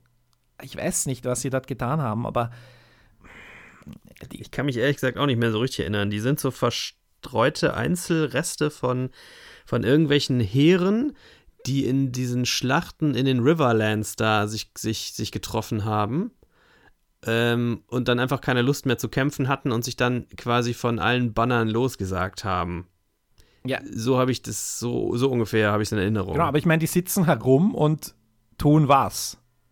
Sind die, sind die Söldner? Nein, waren sie offenbar nicht. Aber offenbar äh, äh, handeln sie halt mit, Aber mit sie, Menschen. Sie, sie, scheinen, sie scheinen irgendwie ähm, Armeen irgendwie zu bekämpfen mit, mit Guerilla-Methoden. Ja. In, der, in der zweiten Staffel gibt es eine Szene, habe ich jetzt vor ein paar Tagen nochmal gesehen, ähm, wo äh, als Tywin Lannister in, in Harrenhal da ein, einzieht, mhm. gibt es da diesen, diesen Folterknecht, der Leute foltert und aus denen rauspressen möchte, wo sich die Brotherhood aufhält. Das mit den Ratten? Genau, genau diese Szene. Also das heißt, dass die, wenn sie wissen wollen, die Lannisters, wo die äh, Brotherhood sich aufhält, heißt das, dass die irgendwie als bedrohlicher Feind äh, wahrgenommen werden und irgendwelche militärischen Prä Pläne durchkreuzen mhm. oder was weiß ich, mit den Truppen machen. Ich sage ja Robin Hooding. Die sitzen einfach im, ja, im Wald ja, herum, ja, schon so, ja. äh, versorgen sich irgendwie mit allem, was geht. Jemand, der durch, bei ihnen vorbeifährt, wird ausgeraubt und, und in, verkauft in dem Fall auch. Äh, das, das, so habe ich das interpretiert. Das ist halt eine bessere Diebesbande oder, oder ja, Wegelagerer im, im klassischen Sinne. Ähm, Uh, und die dienen halt noch dazu halt irgendeiner Religion und irgend, haben noch ihre eigene Mythologie, die jetzt äh, in dieser Welt, wo wir eh nicht arm sind an Mythologie, irgendwie mich dann auch überfordert hat, vor allem weil sie keine Rolle gespielt haben. Und das kommt auch irgendwie halt wieder zurück zu dem, was ich auch schon öfter gesagt habe und vielleicht nochmal kurz auf die Diskussion über Hate-Watching und so noch kurz abzuschließen, ähm, dass ja die, die, die ersten Folgen, die ersten Staffeln so genial waren, weil sie so umfangreich, eine so umfangreiche Welt gebaut haben und das Problem mit mangelnden Buchstoff ähm, jetzt evident wieder wird. Ne? Und da ist halt auch für mich ein, ein massiver Kritikpunkt, von dem ich ja nicht weg kann. Also ich müsste den immens, ich müsste immens ausblenden, was ähm, diesen, diesen Designfehler von Anfang an äh, und die Brotherhood Without Banners ist halt auch so ein Element. Und ich habe, glaube ich, mit Jens in der, einer der ersten Folgen mal gescherzt, äh, dass irgendwie so ein Director's Cut könntest du irgendwann mal machen und du könntest die ganze Geschichte in 10, 20 Stunden erzählen und ziemlich viel wegstreichen und die Brotherhood Without Banners im, bis jetzt habe ich auch noch nicht wirklich einen, ha, haben sie für die große Story noch nicht wirklich einen Sinn, weil alles, was sie getan haben, also speziell das Gendry weiterzuschicken, das hätte anders auch passieren können. Also mhm. insofern ähm, sind die ein Element, wo man sagen kann, okay, vielleicht haben die im Buch mehr Raum und mehr Nutzen und sicher mehr Backstory. Für mich allerdings als, als definitiven äh, hundertprozentigen Serienschauer keinen, keine, ähm, keinen wirklichen Grund da zu sein. Und jetzt ist Thoros halt. Ich weiß jetzt über Thoros relativ viel, weil ich für letzte Folge was über ihn gelesen habe, ne? aber so richtig abgehen tut er mir jetzt nicht oder so richtig nahe gegangen ist mir sein Tod auch nicht. Tormund war dann irgendwie so in einer kurzen, auch wieder so einer billigen, er ist in super einer Gefahr, aber kommt dann irgendwie raus, Szene. Ja. Und de, um den wäre es halt schade gewesen, aber rein von der Handlung her, wie schon erwähnt, ne, wäre er auch verzichtbar. Naja. Auf der anderen Seite äh, ist er doch theoretisch der Anführer des, der freien Völker inzwischen, oder? Nein, nicht nur theoretisch, das ist nicht so ganz, ja. Das ist nicht so ganz klar. Dann muss ja einer dieses Machtvakuum in Anführungszeichen füllen. Dann, ja gut, es wird ja noch jemand danach geben. Ich glaube, das haben wir letzte Seite, Woche auch diskutiert, ja. Auf der anderen Seite äußert er sich zwischendurch so merkwürdig über Mans Raider und dessen Leute, als würde da gar nichts dazugehören. Fand ich sehr interessant. Aber das ist, glaube ich, nicht wirklich wichtig für die Handlung. Das ist so eine Kleinigkeit am Rand gewesen. Mhm. Ich hätte mir, es hätte auch irgendwie gepasst, wenn von den, von den sechs Redshirt Wildlings, die da mit sind, ein oder zwei mit ihm irgendwie geredet hätten und du so irgendwie die Leute ähm, irgendeine Art von kurz, schneller, quick and dirty Beziehung bekommen hättest, damit irgendwie deren Tod irgendwie von Relevanz ist. Aber hm. so, das hättest du über Tormund machen können. Aber naja, was soll man, was soll man sagen? Und der Bär war dann irgendwie so diese, diese ein bisschen ein, ein, ein, eine Vorausschau darauf, ah ja, mit Tieren geht das ja auch alles, ne? Hm. Ich meine, wir wissen, dass es Pferde gibt, ne? Äh, untote Pferde. Wir hatten auch schon einen untoten Giganten.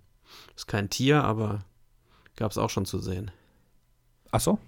Was ja, in einem der, in einem der Zombie-Züge gibt es auch äh, Riesen zu sehen. Ach so, ja, ja, Eis, ja. Eis, Eisriesen quasi. Stimmt. Ja, und dann sind wir halt hier äh, und haben ja irgendwie den ziemlich merkwürdigen Kampf zwischen, da ist ja so eine bequeme Gruppe, ne? du hast es schon gesagt, die da kommt und wo sie sich einen rauspicken können. Und auch die Information, hatten wir die Information schon, wenn man White Walker tötet, dass dann alle, alle äh, von ihnen erweckten Whites äh, draufgehen? Hatten wir die Information schon? Ich glaube nicht und deswegen haben die das auch kurz im Dialog aufgegriffen. Mir war das auch so nicht bewusst. Mhm. Und ich habe bis dato auch gedacht, Whites sind die Chefs und White Walker die da drunter. Aber es ist genau andersrum. Das habe ich jetzt gelernt in dieser Folge. Also die, die White Walker sind die, die irgendwie als Babys gemacht werden, oder? So habe ich das. Die dann so mit dieser Eislanze gepierst werden oder so, glaube ich. Ja, das sind die Walker, genau. Genau, und die wachsen halt tatsächlich offenbar. Also die sind nicht, man wirst nicht von einem Erwachsenen. Ich dachte aber eigentlich, die Walker sind das Fußvolk und die White sind quasi diese Chefs da, inklusive des Night Kings. Also quasi wie bei Herr der Ringe hier die, die Nazgul so. oder so. Nein. Weil ich finde ja eh, dass es sehr daran angelegt ist. Aber. Na, nein, nein, äh, das war andersherum. Und ähm, ja, was, was mir, äh, und ich möchte jetzt nicht schon wieder einen längeren Dialog halten, aber ähm, äh, Dialog, Monolog halten. Äh, aber Sprich mit verstellter Stimme. mit mir selber, ja. Äh, nein, aber ich habe das Gefühl, und korrigiere mich wieder, wenn du das anders siehst, aber ich habe das Gefühl, dass die untoten Charakter bekommen haben und, und also Gefühle ist vielleicht noch ein bisschen übertrieben, aber kannst du dich erinnern, wie die sich stupide über die Klippe gestürzt haben in Hardhome? Ja. Und das, äh, jetzt bleiben sie stehen, als das Wasser auf, als das Eis vor ihnen aufbricht. Die, als der, der Hound einmal den, den gefangenen White tritt, johlen alle auf, als wären sie empört. Äh, du hast diesen, diesen Walker, dem, äh, nicht Walker, diesen, das ist jetzt diese Walking Dead Vermischung. Dieses Skelett da. Dieses Halbskelett da mit dem fehlenden Unterkiefer, der natürlich. Das war schön, das hat mir gut gefallen. Aber der hat noch so viel Hirn, dass er irgendwie ähm, äh, Reasoning, was, wie heißt das auf Deutsch?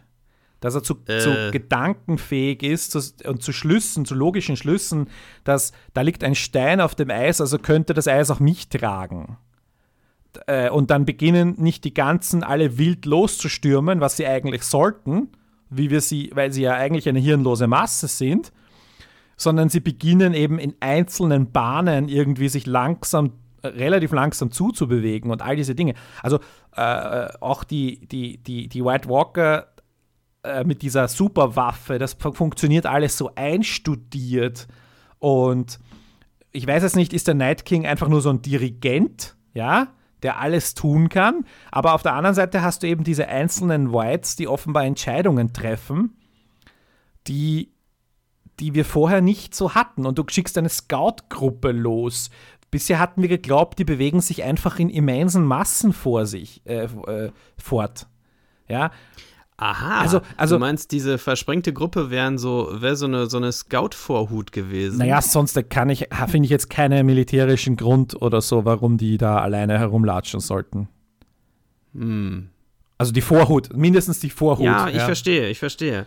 Das macht es jetzt für mich wieder ein bisschen besser, weil ich ja gesagt habe, wie sinnlos ich das finde, dass sie da allein in der Landschaft rumlaufen. Ja, aber, aber wenn du, wenn du als Night King und als, äh, und, und, und als Teil einer Scout-Gruppe als White irgendwie ausgesendet werden kannst, dann zeugt das ja auch irgendwie davon, dass da höhere Intelligenz dahinter steht dass die jetzt ein Bewusstsein haben, das sehe ich genau wie du. Ist in der, ja. ist in vielen Szenen zu sehen und gewesen. Es ist nicht, es ist nicht nur der Night King. Ähm, und wenn du davon ausgehst, die wurden als Waffe erschaffen, ja, oder auch die Drachen, natürlich haben die so eine Art, sind das Tiere und haben irgendwie eigene Bedürfnisse und mögen es nicht, wenn sie im Dunkeln eingesperrt sind und so Sachen, was halt auf jedes Tier zutrifft aber gleichzeitig kannst du sie steuern und kontrollieren und auf ein Wort hin fangen sie an, Feuer zu spucken.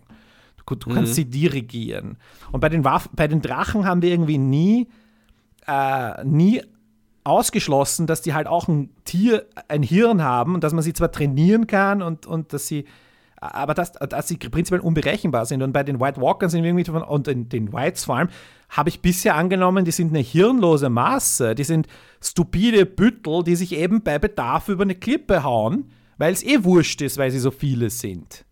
Wie bei Lemmings früher in dem Computerspiel. Ja, genau. genau.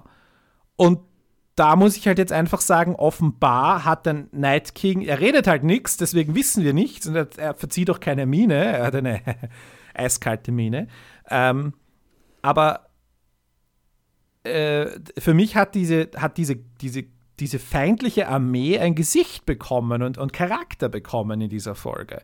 Und es, es funktioniert jetzt für mich ähm, die Bedrohung nicht mehr so. Also das Argument, äh, dass die, die White Walker eine Waffe sind, funktioniert für mich jetzt auch nicht mehr. Die sind ein Volk, ein Volk, das sich verteidigt.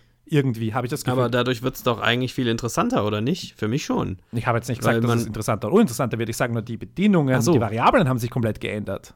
Verstehe. Ja, das stimmt. Also ich fand das, so, ich fand das sehr interessant. Ich fand die Szene an dem See nicht so richtig gelungen generell, weil, wie gesagt, das ist mir eigentlich ein bisschen billig mit dem Felsen und dann kommen die Drachen plötzlich und alles so ein bisschen. Ist ja klar, dass die da irgendwie wieder rauskommen, weil sonst sähe vorbei. Äh, aber ähm, diese Szene, an dem, an, als sie alle sich gegenübergestanden haben quasi und niemand angegriffen hat und das dann auch wirklich über Stunden ging, ja, weil das Eis ja wieder zugefroren in der Zwischenzeit. Das hat mir sehr gut gefallen. Mhm. Und da konnte man ja dann wirklich sehen, ne, diese, diese, als der, der Hound dieses Skelett da mit seinem Stein trifft, dass dieses Skelett dann plötzlich so ein bisschen angenervt ist. und als es dann merkt, dass man dieses Eis betreten kann, so schön langsam losschlurft mit seinem, mit seinem Schwert so, hat, hat mir sehr gut gefallen. und sie haben, also, sie haben offenbar Angst ich, vor Wasser. Ich bin, ne? bin, pro, ich bin pro mehr Bewusstsein für, äh, für die Army of the Dead jetzt, habe ja. ich beschlossen. Finde ich gut. Sie haben auch Angst vor Wasser, ne? Also ja, äh, das auch. Sie oder sie lernen, könnte auch sein. Vielleicht lernen sie, vielleicht haben sie ein Kollektivbewusstsein. Sie haben gesehen, irgendwie jetzt sind schon 100 ins Wasser gefallen und ertrinken können die eigentlich nicht. Was ist daran so schlimm ins Wasser zu fallen? Könnte man auch mal drüber diskutieren. Absolut. Weil die ja eigentlich, was wir wissen, nur durch Feuer zerstört werden können. Oder halt, wie wir jetzt gelernt haben, indem man den äh, den White Walker zerstört, der sie zu einem White gemacht hat. Genau. Ähm, und das Schwert aber von. was ist denn so schlimm daran, ins Wasser zu fallen? Man könnte ja wieder raus, genau. rausklettern. Vor allem, äh, wenn der See nicht allzu tief ist, äh, dann könntest du das gleiche Argument bringen wie, oder die gleiche Taktik bringen wie in Hard Home, ne? Dass du mhm. sie einfach übereinander stapeln lässt. ja, genau. Also. Aber so wahnsinnig viele waren es jetzt im Endeffekt auch wieder nicht, äh, die da so an den Hängen rumstanden. Ja. Das ist halt auch so eine Frage. Wenn das zum Beispiel das eine war irgendwie die Scout Party und das ist vielleicht die Vorhut und ich meine, die Vorhut ist riesig, weil die ganze Armee riesig ist. Wir haben keine Riesen gesehen. Wir haben keine. Richtig. ich weiß nicht, ob sie Mammuts haben. Wieder, ich habe weder, ich habe nichts davon gesehen, ja. nichts von diesen Tieren. Das heißt, es gibt entweder noch mehr oder, was ich eher vermute, das äh, haben sie zwischendurch wieder ein bisschen vergessen, die Autoren, oder beziehungsweise es ist zu teuer, das jetzt noch in die Szenen rein zu animieren. Beziehungsweise du kannst das Argument bringen, sehen. du bist da so in einem Talkessel und vielleicht sind die auf der anderen Seite und da passen ich nicht Ich bin sicher, als Fan so. könnte man sich das alles so zusammenbiegen. ja, aber es ist halt und Hate Watching. Hört auf mit eurer Logik. Logikpresse. oh, Logikpresse. Wollen wir nicht. Wir wollen Action. Ja. Ein, äh, vielleicht noch ein anderes Zitat, vielleicht kannst du mir da helfen, ob das irgendeine Art von Bedeutung hatte. Ähm, sie ist, bevor sie auf die Gruppe treffen, auf die Gruppe der, der, der Whites mit dem einen Walker, sagt, sehen sie diesen Berg und der Hound sagt, that, that's the, the, the mountain shaped like an arrowhead, den er im Feuer gesehen hätte. Ja. Das hat jetzt im Endeffekt auch keine Bedeutung. Ne? Also er hat vielleicht diesen Berg gesehen, möglich, ähm, aber hat für die Situation, in der sie sich da gerade befinden, null Bedeutung. Wenn der Hound dann nie wieder zurückkehrt, war das völlig wurscht, dass er was im Feuer sieht und dass dieser Berg jetzt gezeigt wurde, weil hat der Hound im Feuer gesehen, dass hier ein Drache die Seiten wechselt? War das das Ereignis, das er gesehen hat im Feuer? Oder äh, also kannst du dich da noch erinnern, beziehungsweise hast du da Ich kann mich noch erinnern und er sieht im Feuer, dass das halt der Ort ist, wo die Armee der Toten sich aufhält gerade. Und äh, dass sie gewachsen ist. Das heißt aber auch, dass sich die Armee seit damals nicht mehr großartig da wegbewegt hat. Ist ja jetzt schon mhm. in Echtzeit ein bisschen her, seit er diese Vision da hatte. Das ist auch so eine Frage. Vielleicht wollen die gar nicht nach Süden. Vielleicht, vielleicht vermuten wir das alle immer nur als Zuschauer auch bleiben die da einfach? ich habe keine Ahnung.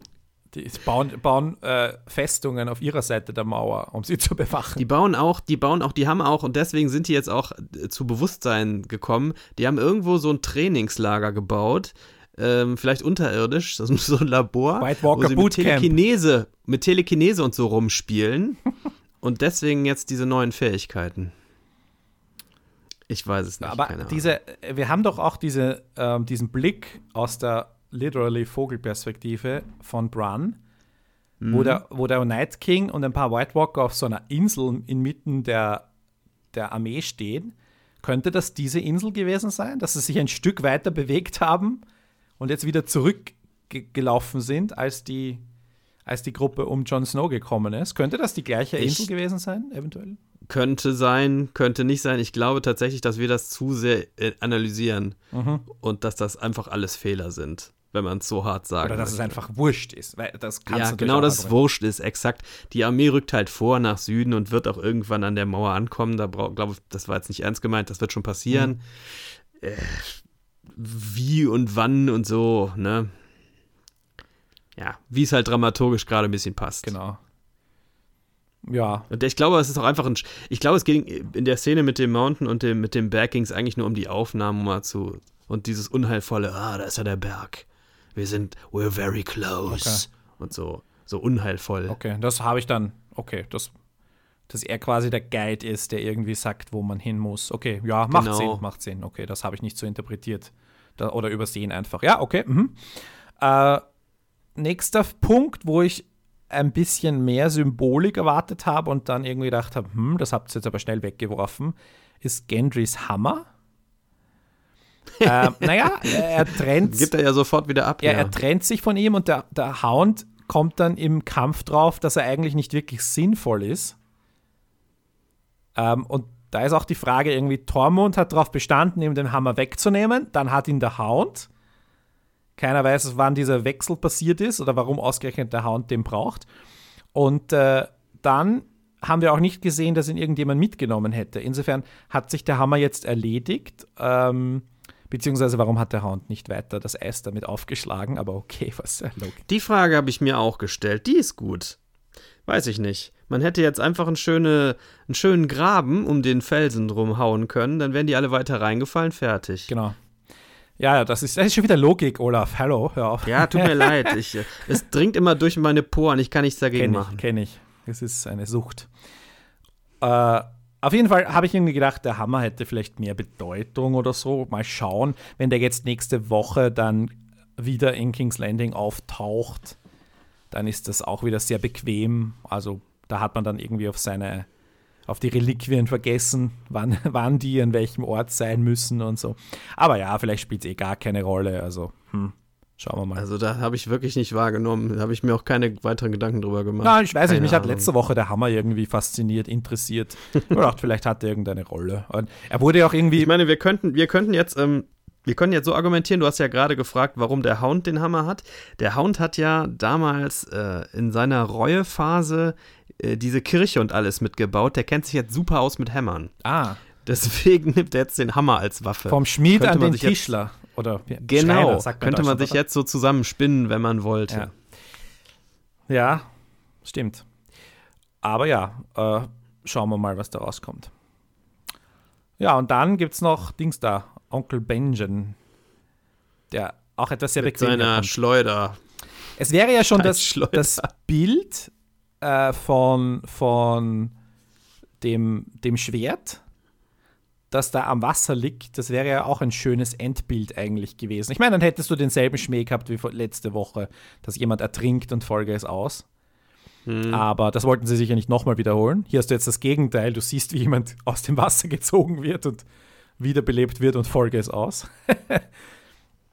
Aber ja, Onkel Benjamin, ich weiß nicht, also der ist, der ist wirklich ein, ein, ein Joker-Charakter, den man einsetzen kann, wann man gerade will. Naja, jetzt ist er ja weg. Er wurde ja dann vom Pferd gezerrt und. Ja, er, hat das, er ist vom Pferd gestiegen und hat es aufgef gegeben. Ne? Aufgefressen oder äh, was weiß Nein, ich. Wissen wir nicht, wissen wir nicht. Nix, nix.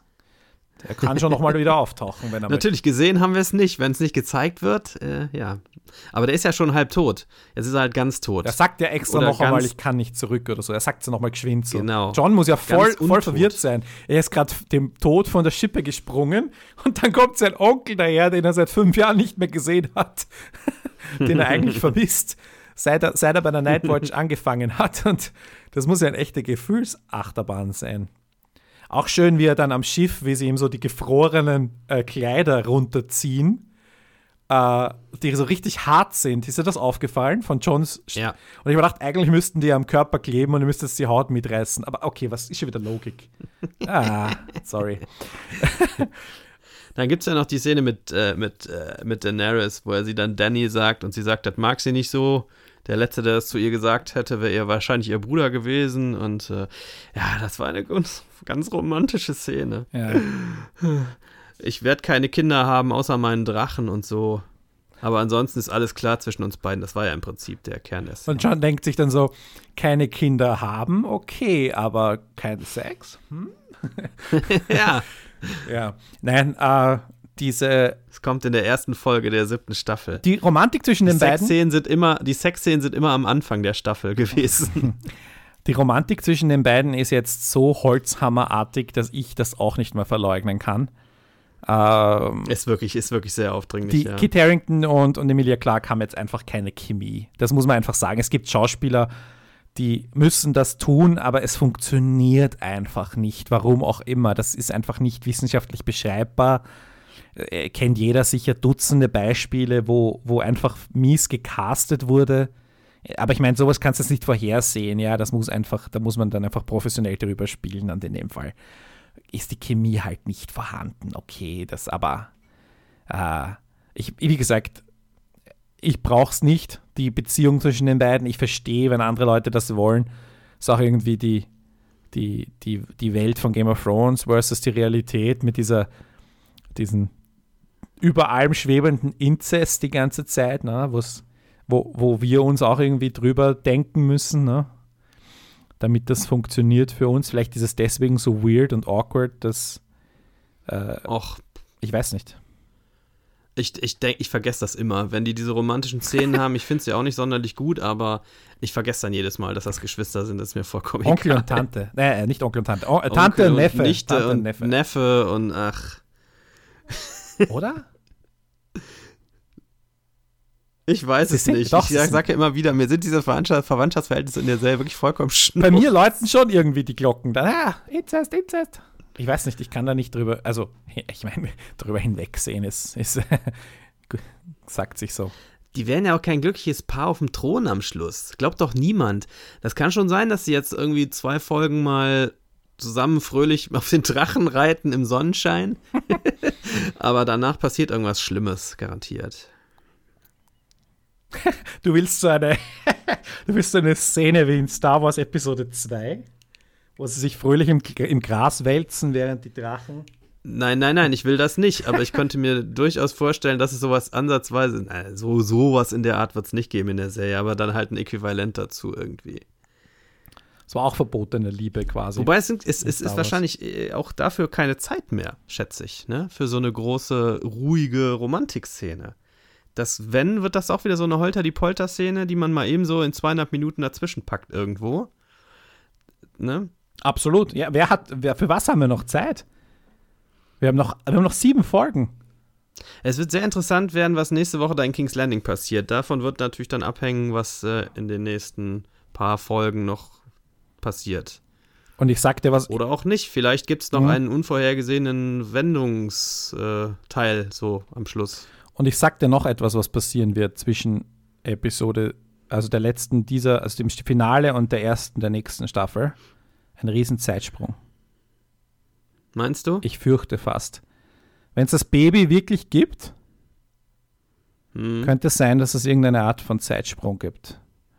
Weiß nicht, ob ich das. Also es hängt da immer davon ab, wie das gemacht wird oder so. Es, aber ich halte es für absolut möglich, weil wir halt, äh, es würde irgendwie dazu passen, dass diese die Walker sich so langsam bewegen. Äh, es würde irgendwie dazu passen, dass man irgendwie Allianzen neu schmieden kann und all die Dinge, für die man eigentlich keine Zeit hat, im Off passieren lässt. Würde ich mich freuen, also wenn da jetzt Leute äh, vielleicht nicht, also nicht mich, mir zustimmen, sondern generell würde ich mich freuen über Zuschriften und Meinungen. Da sind wir ja, glaube ich, für alles zu haben. Bedanke mich auch bei den Leuten, die letzte Woche schon wieder eifrig gepostet haben. Der Sascha hat seinen Wunsch nach einem Eisdrachen bekommen. Ja, Olaf, ich glaube, wir können da langsam abschließen. Ich denke auch, an der Stelle würde ich mich heute bedanken bei allen Zuhörern, die dieses etwas chaotische Zweiergespräch hier bis zum Ende durchgehalten haben. Vielen Dank. Ach, was soll's. Es gibt so viele Game of Thrones Podcasts. Ich glaube, wir sind, wir brauchen uns nicht verstecken im Sinne von, dass wir nicht irgendwie auch unique wären und, und eine, eine, Eben, eine zusätzliche mal, Position einbringen. Absolut und in, in puncto fachliche Inkompetenz kann uns keiner was vormachen. uh, und in puncto Hate-Watching. Genau. Und ich meine, wir sind auch nicht so neidig, dass wir nicht andere, andere Podcasts uh, äh, empfehlen würden. Ich habe ja äh, in der zweiten Folge einen empfohlen und dann haben viele Leute gefragt, was war denn das für einer? Und ich habe irgendwie tatsächlich den Namen nicht gesagt. Ähm, den möchte ich gleich empfehlen, weil das ein absoluter Positiv-Podcast ist. Bei denen ist alles cool. Die finden, die sind, die sind nur äh, in, in, in awesome Schockstarre die ganze Zeit, die beiden, die das machen. das ist die Coffee Clutch Crew. Das ist ein, glaube ich, ein Ehepaar, so wie ich das heraushöre, die da gemeinsam Podcast machen. Und ähm, sie kennt das, sie kennt sich irrsinnig gut aus und sie machen immer eine Instant Coffee Folge. Die machen sie immer direkt danach. Die kommt immer schon am Montag, also für uns am Montag. Und sie machen dann eine längere Folge unter der Woche und manchmal machen sie auch noch eine Feedback-Folge. Also die machen teilweise bis zu drei Folgen. Äh, die ist total spannend, total charmant und eben total positiv. Was ist vielleicht jetzt tatsächlich die, ähm, der Kontrapunkt? Und wenn ihr Podcast-Empfehlungen habt, äh, postet es und wir können es dann auch erwähnen. Wie gesagt, ich bin da überhaupt nicht neidig, andere Leute zu empfehlen. Olaf, hast du irgendwas? Irgendeine Empfehlung vielleicht? Artikel? Nein, Podcast? wenn ich eine hätte, würde ich es aber genauso sehen wie du. Ich äh, bin da auch nicht. Es gibt sicherlich Podcasts, die ganz toll sind da draußen, die dasselbe Thema behandeln. Ja, okay. Dann vielen Dank fürs Zuhören. Olaf, danke, dass du Zeit hattest. Ich bedanke mich bei dir. Shame, shame, shame an den Christopher, dass er, nein, äh, der wird nächste Woche uns sicher wieder verstärken und dann wird er halt wieder Zeit bekommen, um seine Meinung zu sagen. Wir freuen uns und wir hoffen, ihr meldet euch bei uns auf Facebook, auf unserer Website fortsetzung.tv unter dem Artikel. Auf Twitter bin ich äh, erreichbar und der Jens wird sicher auch mitdiskutieren, wenn ihm was am Herzen liegt. Ja, bis nächste Woche. Ciao. Bis dahin.